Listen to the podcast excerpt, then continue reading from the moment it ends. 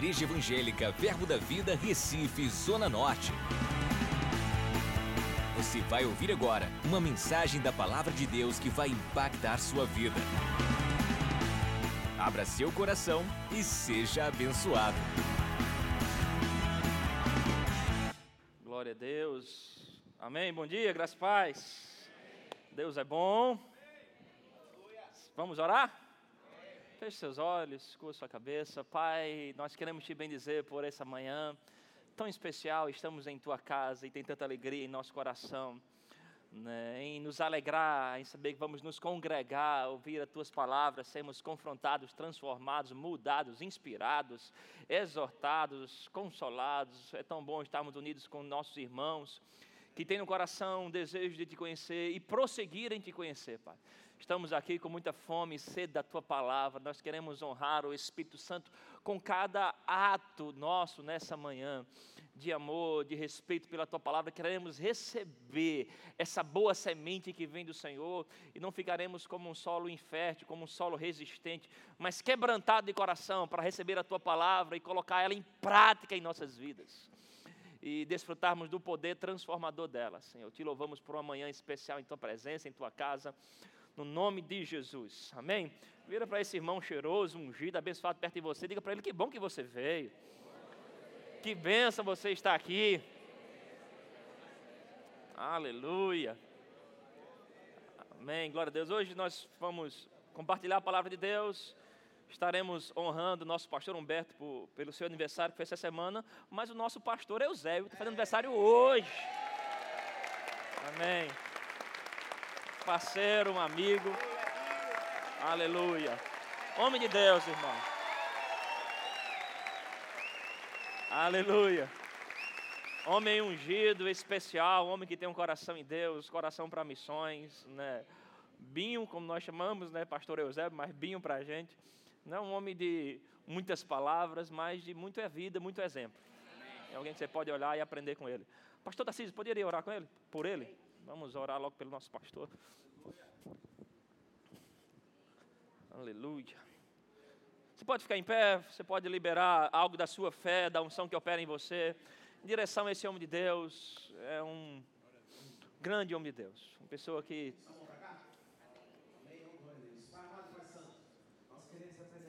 Amém, Pai, obrigado. Irmão, amigo, parceiro, Senhor, homem ungido, Pai. Amém. Pastor Zé, Senhor. Não só por ele, toda a sua família, toda a sua casa, Pai. Eu creio, Pai, que os planos que o Senhor tem para a vida de José, Pai, irão se cumprir, Senhor. Em nome de Jesus, Senhor. Cada um desejo que o Senhor tem Aleluia. no coração dele, tem levantado no coração Amém, dele, Senhor. será realizado, Pai. Em nome de Em Jesus. nome de Jesus, uma caminhada de sucesso, Pai. Uma vereda como a luz da aurora, Pai. Brilhando mais e mais. Amém. Até nome Nós de te Jesus. agradecemos por mais um ano de vida, Pai. Muito Da obrigado. vida do teu filho, Pai. Eusébio, um homem segundo o teu coração, Pai. Eusébio, teu filho amado, e Aleluia. que o tem prazer, Pai. Essa é a nossa oração, a nossa confissão e a nossa graça a Ti, Senhor, pela vida do teu filho. Em nome de Jesus. Você pode dizer amém? Amém. Graças a Deus. Aleluia. Você pode abrir sua Bíblia, por favor, em Salmos 133. Salmos 133. Eu quero falar algo que envolve cobertura espiritual, paternidade espiritual. E Deus vai te conectar ao propósito da tua vida com esse entendimento hoje. Salmos 133. O Terça-feira, esse tema subiu no coração, estávamos orando, nós temos um tempo de oração com os ministros, com líderes da igreja na- nas terças-feiras. Estava ministrando, falando um pouco sobre a voz de Deus, e quando estávamos encerrando, a voz de Deus veio né, sobre nós, e o Senhor trouxe muita compaixão ao trazer essas palavras, de que tem pessoas que com tanto talento, com tanta unção, com tanta habilidade, tanto dom de Deus, mas que estão distante daquilo que Deus tem para a vida dela, porque se desconectaram das suas fontes espirituais. Isso é muito forte. Veio como um peso, nós oramos um pouco sobre isso naquele dia. Mas pessoas que têm dado ouvido a razões, a argumentos e têm saído das conexões que Deus tem para a sua vida. Aleluia. Eu já começo a sentir a mesma unção que temos terça-feira. E tem ficado aquém daquilo que Deus tem para a sua vida, por estar desconectado, irmãos. Quando a gente fala de cobertura espiritual, é, é muito importante para a gente. Isso não tem a ver com a sua salvação. A sua salvação é a sua fé em Deus. Mas a cobertura é muito, é muito importante para a, o desenvolvimento do propósito que Deus tem para você. O ladrão, ao lado de Jesus na cruz, ele, ele reconheceu, ele honrou Jesus naquela cruz. E o Senhor disse: Olha, hoje mesmo estarás comigo no paraíso. Ele foi salvo porque creu em Jesus. Mas ele não viveu o pleno propósito dele, porque nem tempo para isso teve. Então não tem a ver com a sua salvação. Você é salvo porque você crê em Deus, você se arrependeu dos seus pecados, você tem a presença de Deus em você. Mas se você quer viver a plenitude dos dias que Deus tem para você, Deus tem um plano de paz, Deus tem um lugar que é agradável, bom e perfeito, um lugar, um encaixe perfeito para a tua vida, um lugar onde você vai ter resposta de oração, onde você vai ver a, o fluir de Deus através de você, onde você vai desenvolver o seu máximo talento mas isso depende muito de entender coisas como essa. De onde Deus te conectou, onde Deus te colocou, onde Deus né, te encaixou. E eu estou cheio de Deus para poder liberar algumas coisas para você hoje. Eu creio que o Senhor vai trazer um alinhamento para a gente e você vai voltar a fluir na plenitude daquilo que Deus tem para você. Posso ouvir um amém maior? Amém. Salmo 133, versículo 1 diz: ó, oh, como é bom e agradável viverem unido, unidos, desculpa plural, os irmãos. É como um óleo precioso, diga unção preciosa. Aleluia. Diga a unidade, a unidade atrai uma unção preciosa. É como óleo precioso sobre a. Vamos lá, irmão, sobre a cabeça. cabeça o qual desce para a barba, a barba de Arão, e desce para a gola de suas vestes. Repita isso comigo: vestes. vestes. Aleluia. É como o orvalho do Hermon que desce sobre os montes de Sião. Ali ordena o Senhor a sua bênção e a vida para sempre. Esse texto ele me ensina muito do que Deus tem para nossas vidas. Ele diz: Olha, como é bom estarmos unidos. E, e, é bem certo que a gente não vai estar unido porque a gente tem um desejo em comum, uma vontade, um pensamento em comum. Aqui cada um tem a sua história de vida, de educação, de coisas que superou, perspectivas diferentes de situações de vida, né, situações financeiras, sociais, emocionais, familiares diferentes. Mas o que nos une é, é o entendimento de propósito, de que nós somos corpo de Cristo. É interessante a Bíblia nos ensinar em Efésios 5 a nossa relação de Cristo como uma relação familiar. Como ele fala lá, de, de, assim como o marido com a esposa, Cristo para com a igreja. E nós estamos aqui porque nós estamos conectados como famílias. E como famílias temos muito com o que aprender e desfrutar daquilo que Deus tem para nós. É, numa família tem marido, numa família tem esposa, numa família tem irmãos, mas numa família tem pai e tem mãe. Uma família tem alimentação, tem proteção, tem ordem. E essas coisas determinam muito do qual nós vamos desfrutar dessa bênção chamada família de Cristo. Aleluia. Em casa eu tenho um bebê, nove meses, Davi Lucas, ele não sabe nada disso, ele é bebê, ele é criança. Então quando ele olha para a mãe, ele vê ela como uma fonte de comida. Mas ele é bebê. Já o de cinco anos já começa a entender o Daniel sobre algumas ordens, alguns protocolos. Que é isso, tem que fazer aquilo. Tem que obedecer, tem que equilibrar a voz na hora de falar. E o irmão Rega, ele tem, deixou para nós um livro chamado Crescendo Espiritualmente. Ele fala da fase da infância, fala da fase da adolescência espiritual, ele fala da fase da maturidade espiritual, que uma das características é ter entendimento de paternidade entendimento do seu papel como filho de Deus e dos processos de Deus aqui na terra. Então, se você quer ser um crente maduro, você tem que ter entendimento do seu papel no corpo de Cristo como família. E família tem pai, tem mãe, tem ordem, tem irmãos. Aleluia. Aqui ele fala como essa unidade ela libera uma unção da parte de Deus, uma unção preciosa. Amém? Uma unção preciosa, uma unção que vem para a coletividade. O irmão Rega, no livro também, de, Compreendendo a Unção, ele fala da unção que opera em você. Você entregou a sua vida a Jesus, você tem agora uma unção dentro de você. Essa unção ensina você a andar como Jesus andou.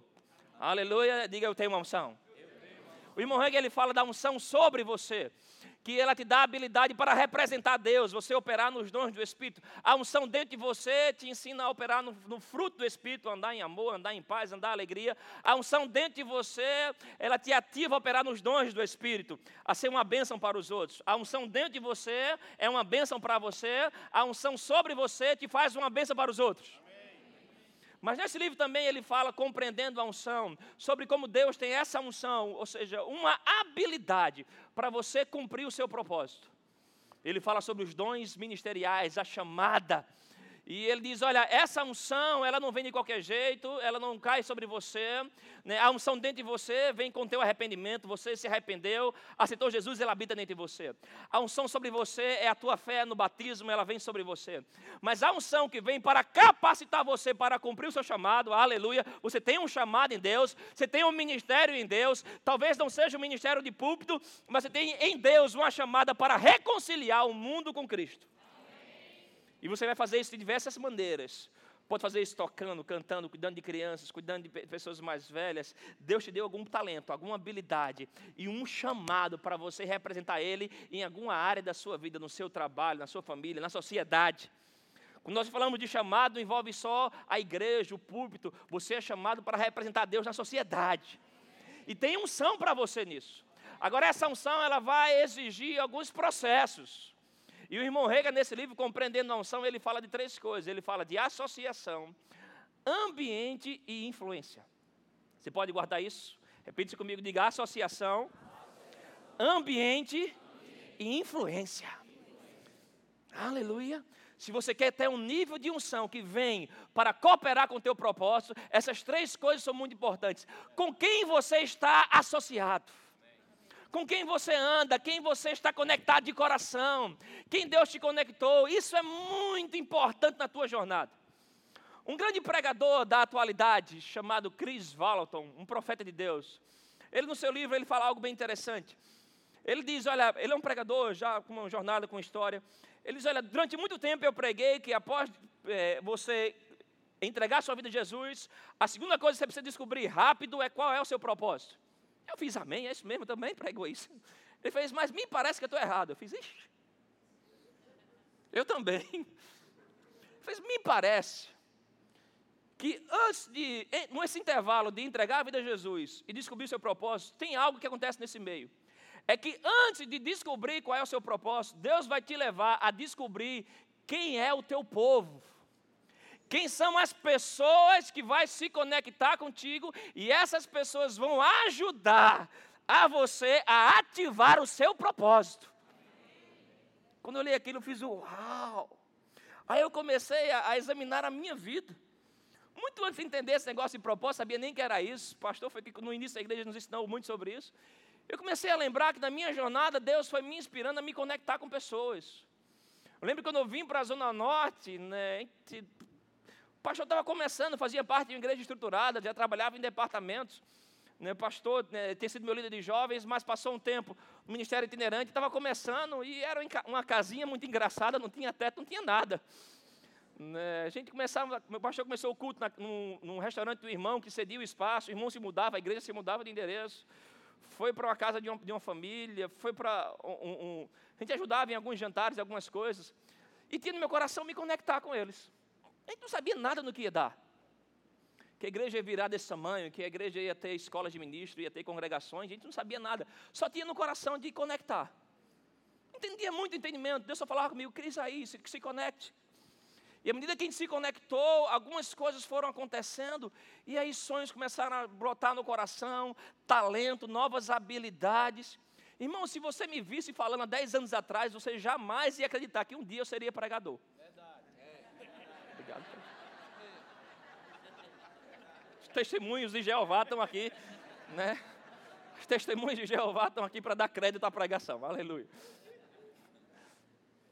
Mas Deus vai nos conectando com pessoas e essas pessoas de alguma maneira vai liberando, ativando de maneira direta, indireta, de maneira até às vezes proposital ou não, a própria unção vai encarregando de provocar coisas no teu coração e passo a passo você vai entrando, vai vendo, você vai dizendo, olha, que, que, é, é, dá para mim fazer isso, eu sonho em fazer isso, parece que Deus me chamou para isso, aí de repente você se vê e você está no centro daquilo que Deus tem para a tua vida porque as conexões, as associações foram te empurrando, foram te moldando para o propósito de Deus. Davi, ele tinha um, uma chamada do Senhor, vá para reinar, mas Davi não sabia fazer aquilo, Davi só sabia cuidar de ovelha. Mas aí no processo, na jornada, ele conheceu um rapaz chamado Jonatas, que conectou, associou com o coração de Davi. E aí Jonatas ensina Davi a como manusear uma espada, a como usar um, uma armadura para a guerra, a como liderar pessoas, a como sentar numa mesa, a como proceder no palácio. No, no, processo, Davi tinha uma palavra, Davi tinha um propósito, mas no meio do caminho ele encontrou pessoas que preparou ele, treinou ele para desfrutar da plenitude daquilo que Deus tinha para a vida dele. Eu creio que você tem um chamado em Deus, eu creio que Deus tem um propósito para a tua vida, mas Deus tem pessoas para você que vai moldar você, vai treinar você, vai limpar você, para você saber sentar na mesa de reis. Para você saber lidar com príncipes, para você liderar exércitos, para você vencer. Né? Davi venceu um gigante na pedrada, mas os outros gigantes ao longo da história, irmãos, foi na espada. O primeiro foi um ato de milagre. Vamos lá, jogou a pedra e derrubou. Mas aquilo não foi o único gigante da vida de Davi. Muitos outros vieram e não tinha pedra mais não, precisava agora de treinamento. Ele tinha chamado, ele tinha unção, mas precisava de alguém para treinar ele. Você tem chamado, você tem propósito, você tem unção, mas você precisa, aleluia, de mentores, de pessoas que vão ser pais na tua vida, que vai preparar você para a plenitude do propósito de Deus. Pessoas que vai moldar você, polir você e dizer, olha, é assim que se faz. Vai lá, aleluia, e arrebenta. Deus vai te conectar com pessoas assim. E aqui ele diz: olha, que quando você se une com um propósito de servir a Deus, vem um óleo, vem uma unção preciosa. E essa unção ela tem processo, ela vem da cabeça. Né? Ela passa pela barba e faz menção à barba de Arão. Quem era Arão? Arão era o auxiliar direto de Moisés. Então passa por uma estrutura de equipe até chegar você. O que me acha, o que eu acho interessante, não diz que desce para o corpo de Arão. Diz que desce para as vestes. Vestes é o que proporciona cobertura para você. Decidir estar debaixo das vestes é uma decisão sua. A unção flui por meio de processos. Ela cai naquele lugar, a unção para o seu chamado. Ela vem sobre o cabeça, passa pela barba e desce para as vestes. O decidir estar debaixo das vestes é você quando decide ser corpo. É você quando decide, olha, eu, eu quero estar conectado, eu quero estar nesse lugar onde tem sangue fluindo, onde tem vida fluindo. E aí eu vou estar debaixo de cobertura, onde a unção preciosa vem e é onde Deus ordena a bênção. A Bíblia fala em Efésios nós somos abençoados com toda sorte de bênção espiritual nas regiões celestiais em Cristo Jesus. Mas está lá, foi, foi decretado da parte de Deus isso, mas você não vai tropeçar em bênção. A bênção ela foi liberada de Deus, mas ela vai repousar sobre você quando você está andando em, dentro de alguns processos de Deus. E obediência, está me entendendo? Deus já liberou a bênção. E ele diz: olha, o endereço da bênção é: tem que estar tá em unidade. Tem que celebrar os meus enviados para a sua vida. Aleluia. Em João capítulo 13, versículo 20, vamos ler na tela. João 13, versículo 20. João diz: Em verdade, em verdade vos digo: quem recebe aquele que eu enviar, a mim me recebe. E quem me recebe, recebe aquele que me enviou. Deus tem enviados para você. Deus tem pessoas que Ele enviou, aleluia. E quando você recebê-los, é como se estivesse recebendo o próprio Jesus não no sentido de divindade, de prestar adoração, mas na unção que opera sobre Jesus. Jesus está dizendo: Olha, eu confio em você, eu vou enviar você para aquele grupo de pessoas para prepará-los, para treiná-los e para liberar o que eu tenho para a vida deles. E quando você recebe isso, você começa a receber aquilo que opera em Jesus, liberado da parte de Deus. Posso ouvir um amém? Estou pregando aqui para pessoas que querem entrar em níveis maiores, desfrutar de níveis maiores de unção Não, não, passar ano após ano do mesmo jeito e sem entender por que minha vida desse, não acontece nada. Por que fulano prospera, eu não. Você precisa estar conectado, você precisa estar debaixo de cobertura. Aleluia. Em Números 11, Números 11, aleluia. Versículo 17.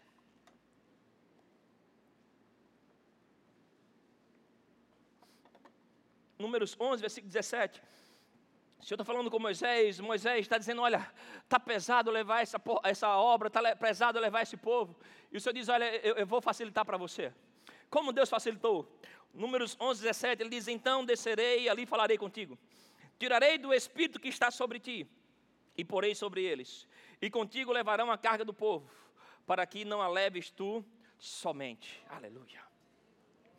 Moisés está lá servindo ao Senhor e o Senhor diz: Olha, eu vou facilitar, eu vou fazer com que essa obra avance com maior facilidade. O que é que eu vou fazer? Eu vou pegar da unção que opera sobre você, Moisés, e vou começar a distribuir na congregação.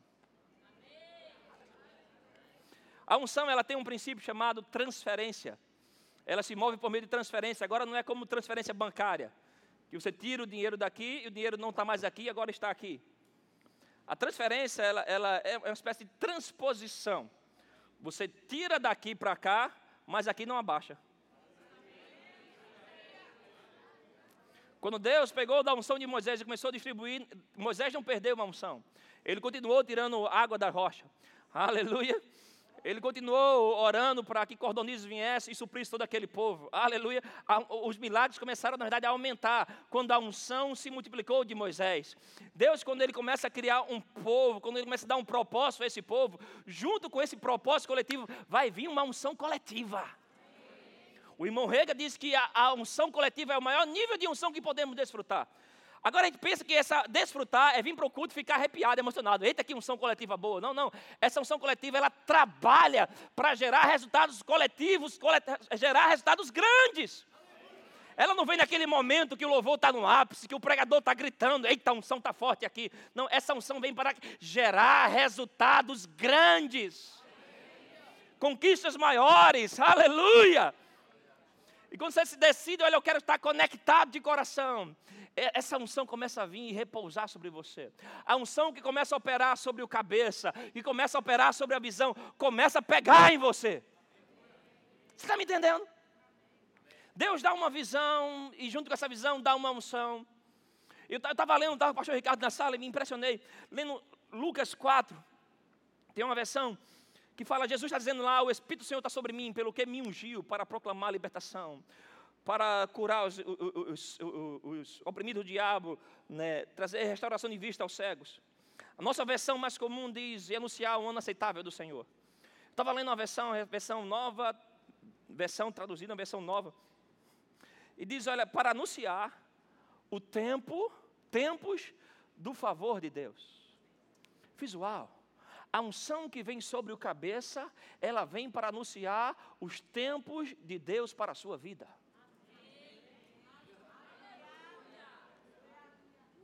Acho, vamos lá, deixa eu repetir isso umas três vezes, acho que você vai pegar isso. Por que você vai numa igreja? A gente às vezes ministra né, em vários lugares, você chega lá e tem lá, ano do favor de Deus. Aí você vai para outra igreja, ano de unidade. Aí vai para outra igreja, ano de colheita. Aí você fica, meu Deus do céu, quem ano é? Mas por que isso? Porque para cada visão, Deus dá uma palavra, e essa palavra libera uma unção. De qual é o tempo de Deus? Para aquela comunidade, para quem está debaixo daquela cobertura. Não tem a ver com modismo, não tem a ver com empolgação, não tem a ver com marketing, tem a ver com a unção. Aleluia. Quando um pai espiritual reúne e diz: Olha, o tempo que Deus tem para nossas vidas, aleluia. O tempo é um tempo de um favor extraordinário. Você, quando está ligado de coração, aleluia, isso começa a pegar em você. E aí você se vê chegando na hora certa, no lugar certo, se encontrando com as pessoas certas, aleluia. Às vezes você tem dinheiro para aquilo, mas aquilo chega até você. Você começa a provar de um favor extraordinário. Mas não é você, não tem a ver com a sua vida, tem a ver com a unção que Deus liberou para o corpo de Cristo. E quando você está conectado de coração, isso pega em você. A unção que vem da cobertura, ela anuncia quais são, qual é o tempo de Deus para a nossa vida. Nós temos doutrina para tudo, nós temos doutrina para amor, para cura, para transformação, sei lá, prosperidade. Temos doutrina para tudo. Qual é a ênfase de Deus? Qual é o tempo? A Bíblia diz que há tempo para todo o propósito embaixo da terra. E, e, o líder espiritual, ele vai entender de Deus qual é o tempo, qual é a estação para aquele corpo. E quando você está conectado de coração, isso começa a pegar em você. O Senhor fala para Moisés: vou pegar isso aqui e vou começar liberando sobre 70. Só que naquela hora, 68 estavam ali, dois estavam no meio do arraial. Estavam trabalhando, estavam fazendo seu serviço, estavam fazendo a sua obrigação. Sabe o que aconteceu? Essa unção pegou neles lá. E eles começaram a profetizar no meio do trabalho deles. Talvez você diga, ah, a unção do pastor Alberto pega em Júnior, pega em Iglesias, pega em casa, porque estão lá todo dia com eles. Mas aí, quando você está conectado de coração, você pode estar tá dando a sua aula, você pode estar tá trabalhando lá no seu serviço, mas porque o teu coração está ligado, aleluia, a unção vai pegar você lá. E aí você se vê profetizando no meio do seu trabalho, você vê resultados da unção, aleluia. Porque está debaixo de cobertura. Você começa a ter resultados maiores. Você começa a funcionar porque não, não tem a ver com você, tem a ver com quem você está associado, ligado. Tem a ver com a voz que você segue. Eu contei aqui uma vez, isso me admirou, um homem daquele nível dá, essa ênfase. Quando eu encontrei a primeira vez o apóstolo Guilherme Maldonado, grande homem de Deus, ungido. Admiro a sua vida, seu ministério, uma irmã lá facilitou ter acesso a ele né, é o líder da maior igreja hispânica nos Estados Unidos. E eu estou lá nervoso todo para falar com aquele homem, né, um, um, uma referência de fé. Emenda um portugal. Ele, tranquilo, tranquilo, tranquilo. Tá, tá, tá certo. E ele fez, quem é tu cobertura espiritual? Vixe. Eu, eu, eu, não comecei nem do pai, eu fui atrás do tataravô. Fiz, olha, tem Ken Firrega, Ken Firrega Júnior, pastor Bud, bispo Guto e pastor Humberto. Ele fez, ok, posso lhe ouvir. Um homem que já andou por mais de 80 nações, que prega para multidões. Ele fez, olha, não posso perder tempo com qualquer pessoa, ouvindo qualquer voz. Qual é o teu lastro ministerial? A quem você está conectado? A que grupo você pertence? Quando ele viu que estava muito conectado com a palavra da fé, ele fez, eu entendo a sua linguagem em saber logo que tem paternidade, ele fez: Não, eu, eu, eu posso me conectar com você. Eu disse: Venha para o Brasil. Ele fez: Me chame. Eu, Venha! Aleluia. Quem é seu pai espiritual? Quem é a voz que você ouve? Quem você está associado? Amém. Irmãos, eu, eu tenho acesso a pessoas, amigos, né? Pessoas muito boas, mas eu comecei a perceber que quando eu saio de perto dela, eu fiquei, me, me fiz algumas perguntas. O que eu continuo pensando quando eu saio de perto dela? Quando eu converso com ela, o que eu tenho vontade de ler depois? O que gera em mim quando estou com aquela pessoa? Eu fico mais espiritual, eu fico com vontade de orar mais, de crer mais, ou eu fico com raiva de alguém? Eu já andei com pessoas que eu ria muito com ela, mas quando saía dela eu estava com raiva de alguém. Pessoa, aquele momento era bacana, de rir, tinha muita piada, mas quando saía, Rapaz, estou com raiva daquela pessoa. Rapaz, acabar Associação, associação, irmãos. Influência, influência, ela, ela, ela é sutil e é poderosa. Ela vai entrando em você e você nem percebe. Como você fica lá na frente da praia. Você nem precisa mergulhar. Mas você passa meia hora na frente da praia, chega perto de alguém, você rapaz estava na praia, né? Mas não tomei banho, não, não tomei bronze. Mas só está exposto àquela influência a brisa vai pegando em você e você fica com cheiro. Quando você anda com pessoas ofendidas, magoadas, você pode até dizer, olha, eu sou resistente a isso. Mas daqui a pouco você está fedendo a amargura. Porque isso no reino do Espírito tem essência. Você percebe alguém que fala amargura, que fala orgulho, soberba, é como mau hálito. Você percebe.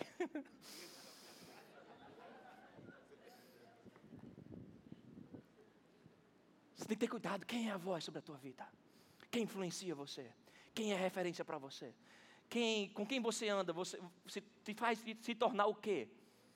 Quando sai de perto daquelas pessoas, o que eu quero ler, o que eu quero orar, o que eu quero pensar, aonde eu quero ir, onde eu quero chegar em Deus. Quando eu comecei a me julgar, eu tive que fazer alguns cortes de pessoas que eu gostava de estar com elas, mas eu vi, não é a associação de Deus para a minha vida. Eu estou mais focado no meu propósito do que no prazer momentâneo. Aleluia. Abre comigo em 1 Coríntios capítulo 4. Tem como colocar na versão da linguagem de hoje? Já lê junto aqui na versão da linguagem de hoje, pode ser? Nova tradução da linguagem de hoje. 1 Coríntios 4, 14. Tá? Ok, obrigado, gente. Então coloca, por favor. Vamos ler nessa versão aqui. Diz: Olha, não estou escrevendo essas coisas. Isso é Paulo falando para uma, os seus filhos espirituais. Diz, Olha, não estou escrevendo essas coisas para envergonhar vocês, mas para ensiná-los como se vocês fossem meus próprios filhos queridos. 15.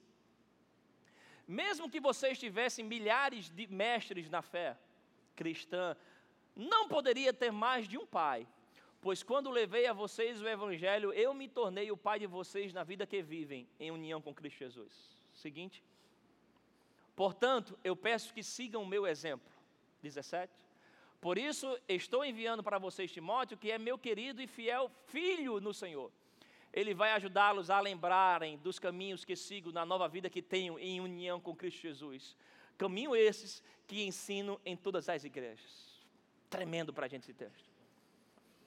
Paulo diz: Eu estou ensinando a vocês, não porque eu quero envergonhar vocês, eu sou duro com vocês, não porque eu quero machucar vocês, mas porque eu falo como pai a filhos. Ele diz: Olha, vocês podem ter vários mestres, muita gente pode vir, pode ensinar coisas a vocês na vida, mas pai, ele diz: Sou eu. Eu fico lembrando dos meus professores de matemática, de geografia. Eles me ensinaram muita coisa, mas eu não quero a vida deles. Eu conheço um pouquinho da vida de a professora de português minha, rapaz, a vida dela era uma bagunça. Mas ela me ensinou a conjugar alguns verbos. O que é um pai na Bíblia? O pai na Bíblia não tem a ver. Paulo, ele não gerou biologicamente Timóteo. Pai na Bíblia é Aba. Aba não tem a ver com concepção biológica. Aba é fonte de inspiração. Fonte de sustentação. Abraão, a Bíblia diz que é o nosso pai na fé. Nós não somos judeus. Não viemos da raiz né, genealógica, sei lá, de, de, de Abraão. Mas é alguém que a gente olha para a vida dele e a vida dele inspira a nossa fé. O que é um aba na Bíblia? Um aba na Bíblia é alguém próximo a você, cuja vida dele você pode imitar. Não porque é modelo. Paulo está dizendo, eu não sou o modelo de vocês. É porque eu sigo o modelo que é Jesus. Vocês podem me seguir, porque eu estou olhando para o modelo que é Cristo. Um pai é alguém que é um modelo, um espelho para você. Eu vi uma história do, do, do pastor Wayne Cordeiro, é um pastor lá no, no Havaí. Ele tem um livro chamado Faça da Sua Igreja uma Equipe. Ele começa esse livro contando uma história né, que ilustra muito, que eu quero passar para você hoje aqui. Lá no Havaí tem muitas questões de, de canoagem, e ele disse que certa vez foi desafiado lá com um grupo da igreja dele a fazer uma, uma, uma corrida de canoagem, tem um tempo lá, eles que juntou lá seis homens e foram para aquilo. E o instrutor chegou lá e antes de ir para aquela corrida, o instrutor, né, eles foram para um instrutor. O instrutor pegou a canoa, sentou lá com ele, fez: Olha, está aqui a canoa, está aqui o remo, o alvo é aquele, dê o máximo de força de vocês até chegar lá. Eles pegaram aquilo ali, todo homem forte, e eles fizeram: Rapaz, isso aqui para a gente é muito fácil. Se encheram de confiança, sentaram no remo, colocaram todas as suas forças e saíram. Dum, dum, dum. Eles não tinham, eles não tinham noção de quando trocar o lado do remo, então eles que botou uma estratégia. Quando cansar, eu viro. Ele metia a força naquilo, quando cansava, virava. Na, na terceira vez que virou, meteu o remo nas costas do parceiro da frente. O cara gritou, ai de dor. Ele começou a remar e vendo a, a marca da, do, do, remo nas costas do rapaz. Daqui a pouco começa a sangrar. E eles esforçados, ele fez, nós começamos como homens confiantes. Isso depois de 10, 20 segundos, parecia elefantes não querendo morrer afogado. Então todo mundo jogando o remo para cima, batendo água na canoa. E depois de um grau alto de exaustão, eles chegam lá, o instrutor apita, eles chegam no, no, no, no, limite. Eles gastaram 1 minuto e 42 segundos que foram infernais. Saíram daquela canoa cansado, exausto. Eles, a canoa parecia um submarino de tanta água. Um com marca de sangue, com dor. Eles sentaram, olharam para o outro e disseram: Esse negócio aqui não é para gente. O instrutor fez, vamos de novo. Ele fez de novo. Ele fez, mas vai, vamos fazer o seguinte: não se, não se preocupem em chegar lá. Vocês vão passeando. Agora é o seguinte: é assim que se pega no remo. Você não precisa afundar ele, você só precisa dar um tapinho na água, bem leve. Essa é a maneira de transitar um remo de um lado para o outro. E você faz isso, não se preocupe em chegar lá. Como a gente faz isso? Ele fez, olha, você vai olhar, são seis, você vai olhar para quem está na sua frente. E ele vai ser como um espelho para você. Quando ele mudar, você muda. O que ele fazer, você imita. E vocês vão trabalhar como um time. E curte a paisagem. Vai tranquilo que vocês chegam lá. Eis que voltou, ninguém mais estava preocupado. Começaram a dar o tapinha na água, a fazer debaixo de instrução. Um seguindo o espelho da frente. Eis quando estava ficando gostoso, o rapaz apitou. Puh, chegaram. Ele fez, mas como assim? Ele fez, ninguém está ninguém tá morrendo. Ele fez, não, vocês chegaram com 24 segundos antes do primeiro tempo. Não chegamos mais rápido, sem fazer tanto esforço. Ele fez, é. Porque o remo, a estratégia do remo é trabalhar com ritmo, com parceria, com equipe. Esse exemplo nos ensina muito. Os irmãos estão com a camisa, que vieram com a camisa especial. Pode me ajudar aqui? Vocês podem vir aqui na frente? Aleluia. Isso aqui para a gente é como um espelho. Imagina você, no, você tem, tem um, um alvo para chegar. Mas em nossa jornada, se você for fazendo a sua força, você vai se desgastar muito, você vai machucar pessoas. Sem instrução, você vai ferir pessoas, você vai talvez afundar no meio do caminho. Mas em nossa jornada, Deus começa a trabalhar com um ritmo. Toda igreja, toda visão, ela tem um ritmo. Uma maneira, uma cultura, uma mentalidade. Pega isso. E aí Deus vai colocando pessoas que são como espelhos para a gente. A gente está aqui como equipe nessas coisas aqui: prosperidade, ousadia, rendição, integridade, fidelidade, diligência, alegria, amor, honra, paternidade, mentoreamento, humildade. São características que a gente fez. Rapaz, o que a gente vê na vida do pastor de Cris? Cada um foi falando uma coisa dessa. Rapaz, tem isso, tem isso, tem isso, a gente vê isso, a gente vê aquilo. Então, o, dentro desse remo, tem pessoas na nossa frente que são como um espelho. Então, para eu chegar lá, eu tenho referenciais de humildade. Eu tenho um mentoreamento sobre a minha vida, eu tenho paternidade, eu tenho honra, eu tenho modelos de amor. E isso vai virando um espelho. E aí você começa a absorver essas coisas. É como óleo que desce do cabeça e começa a pegar na barba. A barba está aqui, são uma equipe ministerial, aleluia. Mas isso desce para as vestes. E aí começa a pegar em você, porque o espelho, a referência da frente começa a transmitir. Olha, se vamos chegar lá, precisamos trabalhar no ritmo. Esse ritmo vai exigir de você alegria. Se é para servir o Senhor, tem que servir com alegria. Tem vai exigir de você andar em honra. Vai exigir de você padrões de paternidade, de amor ao próximo, de interesse pelos outros. Você saber que tem alguém atrás de você que está seguindo o teu exemplo. Paulo disse: Eu estou seguindo um exemplo de Cristo, eu sou agora um referencial. Olhem para a minha vida. Um pai espiritual é alguém que bate no peito e diz para você: Pode seguir a minha vida, porque eu estou seguindo a Cristo. Eu não sou perfeito, mas estou me esforçando, me superando para seguir o modelo que é Jesus. Igreja. Então isso passa a ser referenciais para a gente. Nessa canoagem você começa a olhar: Eu tenho um referencial. Eu tenho um modelo que para continuar sendo fácil, tranquilo, para chegar rápido, eu preciso andar em fidelidade. Eu preciso andar em integridade. Eu tenho que ser alguém rendido. Eu preciso ter ousadia. Eu preciso fazer com mentalidade próspera. Está me entendendo? São referenciais que nós encontramos em quem Deus colocou como paternidade sobre a gente, e agora é nossa responsabilidade multiplicar para quem vem atrás. E você pegar isso e saber que vem uma outra geração. Em 2019 vai vir uma nova geração de filhos espirituais. Pessoas vão se converter. Pessoas vão entregar Jesus aqui desse lugar. E talvez ela não tenha acesso direto a quem está lá no primeiro lugar, a quem está no segundo, mas tem acesso à tua vida. E ela precisa olhar para você e saber que você segue um modelo, você segue um ritmo, você está fluindo numa unção, você tem valores a seguir, a multiplicar. E aí a Bíblia fala que é nesse lugar de unidade, de referência, onde as coisas estão fluindo, Deus ordena a bênção.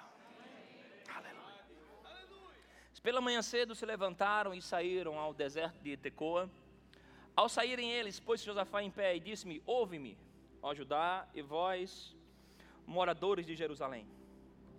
Crede no Senhor vosso Deus, estareis seguros. Credes nos seus profetas e prosperareis. Uau! O credo em Deus está seguro, seguro ali é a expressão amã. É como uma segurança de um pai para um filho. A sua fé em Deus está te garantindo provisão, segurança. Agora, quando ele fala crê nos seus profetas, a palavra ali é tissaliak, é avançar, prosperar. A tua fé em Deus te deixa seguro, você vai para o céu, você é salvo.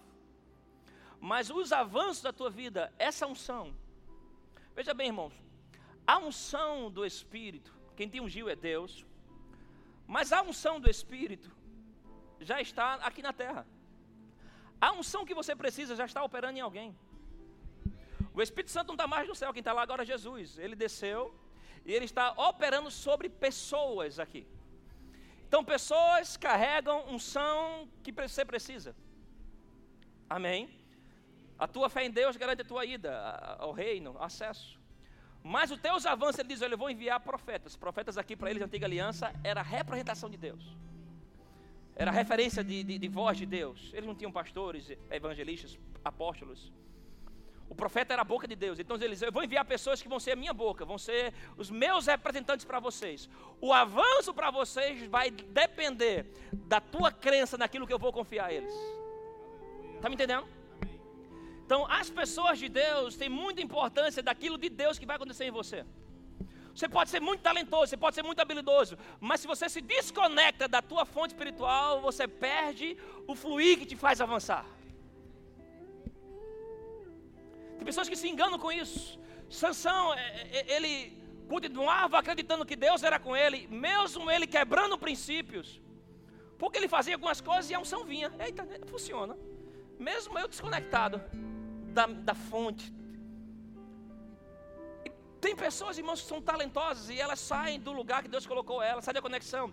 Mas ela continua apegada. Olha aqui, eu ponho a mão sobre os enfermos e eles são curados. Eu prego e está acontecendo, então Deus está me aprovando. Por um tempo, aquela unção vai operar em você, por compaixão de Deus, aquelas pessoas, pelo que você semeou no passado. Mas o problema não é o teu presente, o problema agora é o teu futuro.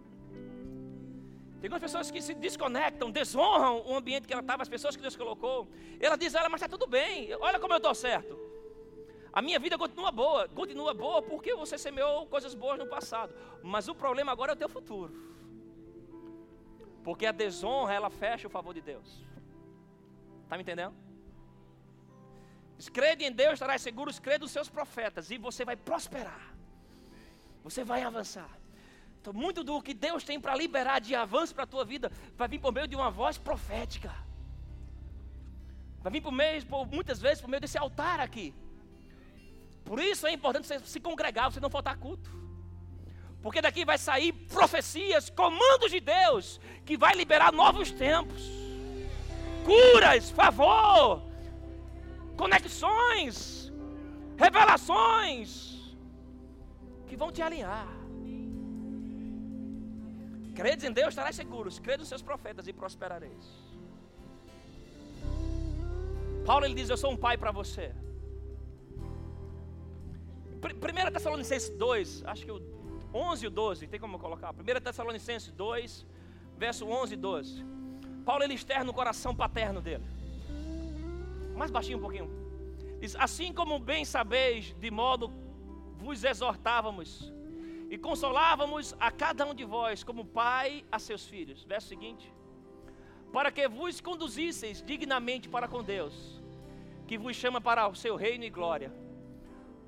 Paulo aqui ele demonstra qual é o papel do pai espiritual. O pai espiritual ele vai exortar você, ele vai consolar você e ele vai exigir de você um testemunho de uma vida reta. Paulo está falando aqui, ele fez, olha, eu, fui como pai falando para filhos. Eu exortei vocês, eu consolei vocês, e eu exigi de vocês que andem de maneira digna, que honre a Deus. Um pai espiritual, ele vai trabalhar isso com você. Nós vemos isso na vida do nosso pai espiritual, nós vemos isso nessa igreja, nós vemos isso no pastor Bud.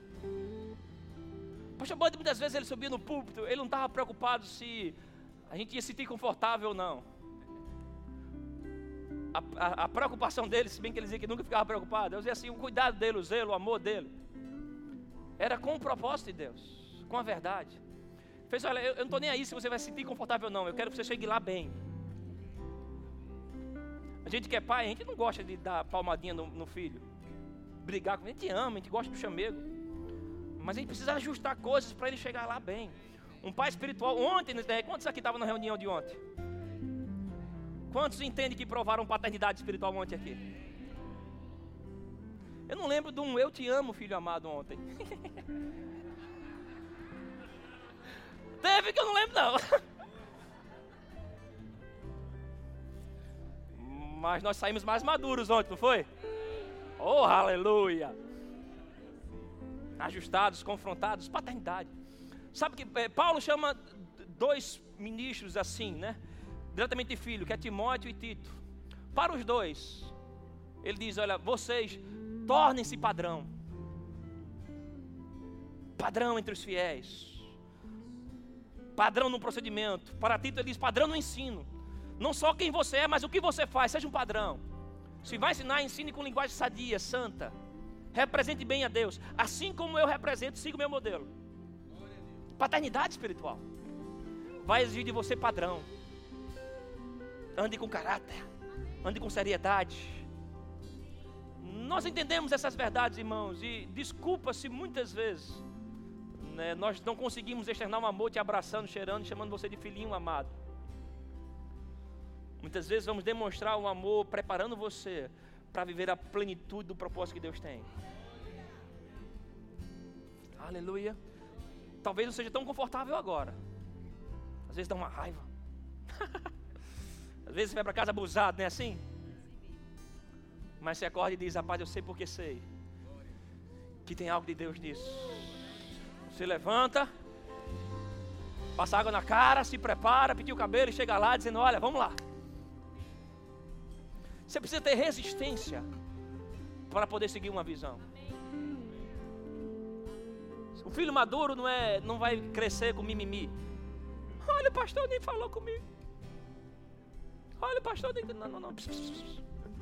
Vindo para a igreja vai ser uma benção. Mas o que estou falando hoje é para pessoas que querem chegar a novos níveis em Deus.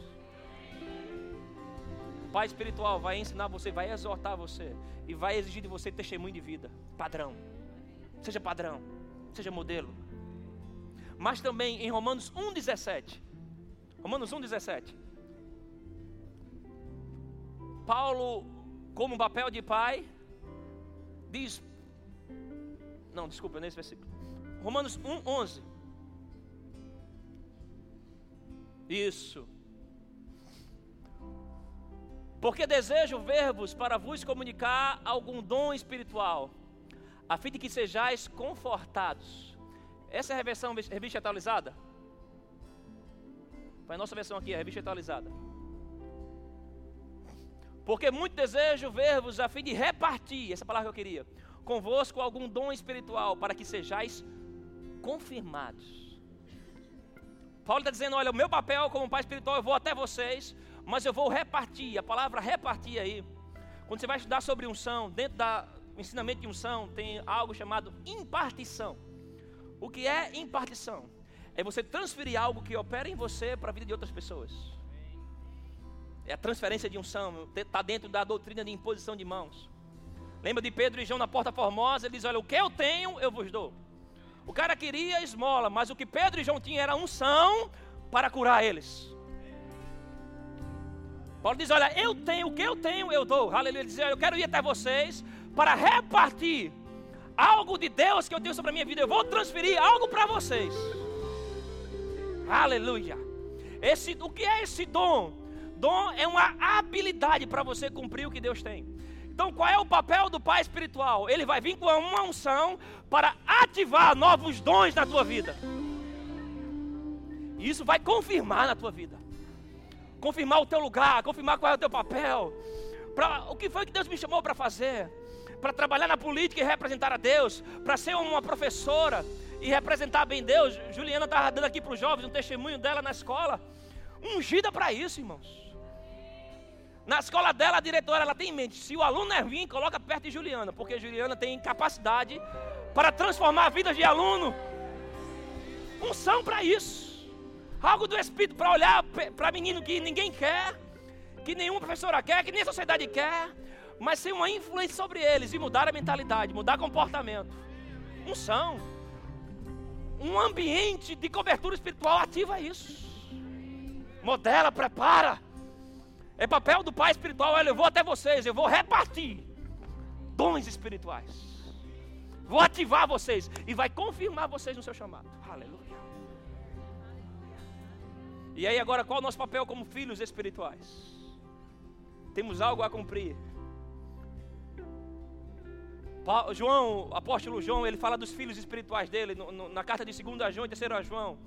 No versículo 4, ele usa a mesma expressão, ele diz: Meus filhos amados, do qual eu tenho muita alegria em saber com que vocês andam na verdade.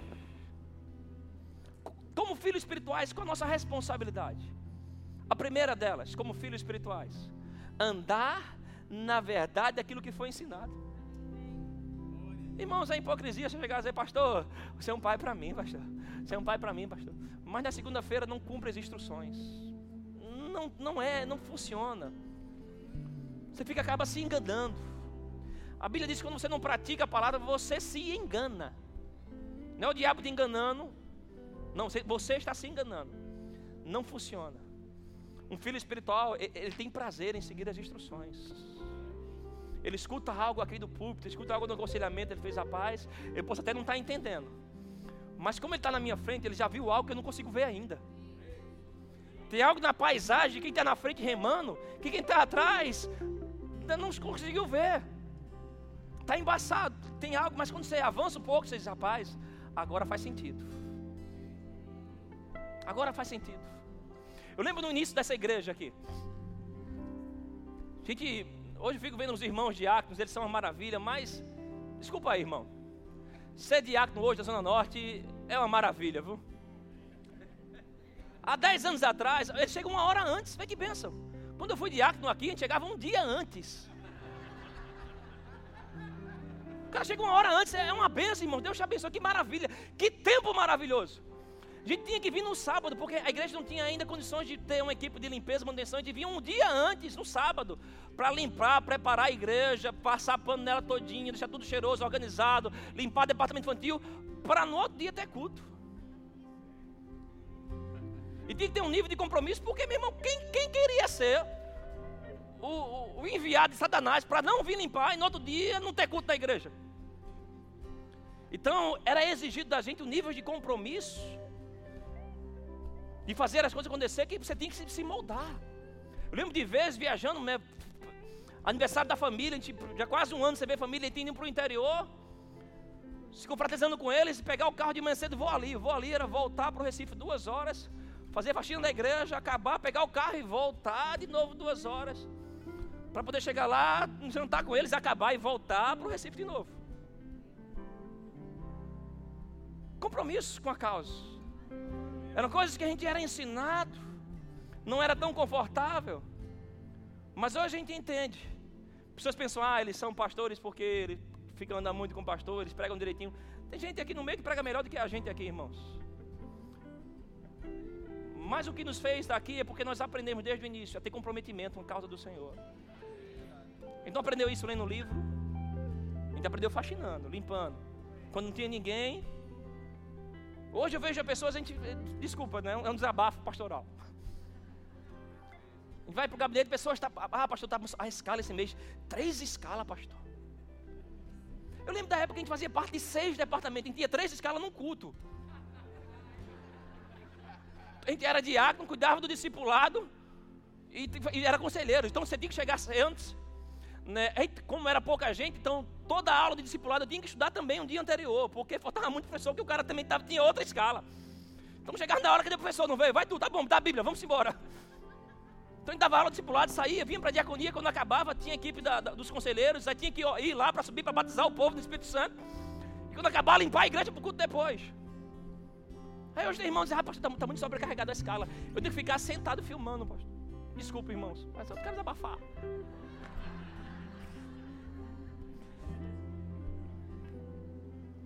Sabe o confrontamento, essas pressões, foi mudando na gente um comprometimento. Deus foi vendo em cada ato fidelidade, foi depositando novas, novas unções. A gente não virou pastor porque fez um curso de escola ministro, porque fez um rema. Ajudou, lógico. Mas porque absolvemos o espírito da visão. e você não faz isso, né? se, se, fala que, que não se faz marinheiro em águas tranquilas, bom marinheiro. Mas em tempestade, o cara vai aprendendo a como se virar. Gente teve que se virar muitas vezes aqui. Mas estamos resistentes, comprometidos com a causa do Senhor. Estamos ligados de coração com o propósito. Somos comprometidos em honra. Por isso a unção flui. Por isso que você não vem para um culto e está decepcionado dessa igreja. Qual foi o culto que você veio e você disse, rapaz, hoje não deu certo não? Quando foi que isso aconteceu? Culto que você vem tem unção, tem bênção. Porque tem parceria, tem unidade, tem esforço. Tem unção de Deus. Aleluia. E o que nós queremos fazer, queremos chamar você para esse nível de compromisso. Você entender qual é o seu papel no corpo de Cristo. A Bíblia diz: aquele que exerce bem, que preside bem, merece dupla honra. Por que paramos um culto para fazer homenagem? Irmãos, somos dois mil e poucos membros. Então, por média aí, quatro pessoas fazem aniversário por dia. Não tem como dedicar todo o culto para alguém. Temos que fazer culto para Deus. Mas a gente para, reuniões começam para confraternizar, honrar, porque a Bíblia fala que aquele que nos preside bem deve receber dupla honra. Paternidade, quando é bem executada, não só deve ser honrada, mas duplamente expressada, comunicada. E a honra, ela mantém viva o fluir da unção em você. A, honra sustenta a unção operando para você. É papel dos filhos colocar em prática o que recebeu, mas é papel do filho honrar pai e mãe. E honrar pai e mãe não é só dizer bença pai, bença mãe. Honrar pai e mãe é, é algo do coração, externado dia após dia. Não é o dia das mães eu vou honrar minha mãe, dar um presente para ela. Não, não, é dia após dia. Você expressando, reconhecendo, reconhecendo que Deus colocou pessoas na tua vida para liberar um novo fluir, uma nova unção. Você está comigo? Pode ficar em pé? Aleluia. Oh, glória a Deus. Uh. Levante suas mãos, cante isso. Você está debaixo de uma cobertura, de uma paternidade. Você não é órfão. Você não está livre e solto. Você pertence a uma família, você pertence a um corpo. Nessa casa tem paternidade espiritual. Então, desfrute do seu direito. Qual direito? Receber da unção e da bênção. Aleluia. Levante suas mãos. Adore ao Senhor, mas receba algo de Deus. Eu estou debaixo de cobertura, a unção desce, vem sobre o cabeça, mas aquilo que operava em Moisés começou a operar na congregação. Então aquilo que opera no cabeça eu posso receber como herança. A unção de prosperidade, o favor extraordinário. É, é meu direito. Aleluia. Adore ao Senhor. Adore ao Senhor. Receba isso da parte de Deus. Aleluia. Acesse já nosso site verbozonanorte.com, além das nossas redes sociais no Facebook, Instagram e nosso canal no YouTube pelo endereço Verbo Zona Norte Recife. Ou entre em contato pelo telefone 81 30 31 5554 e seja abençoado.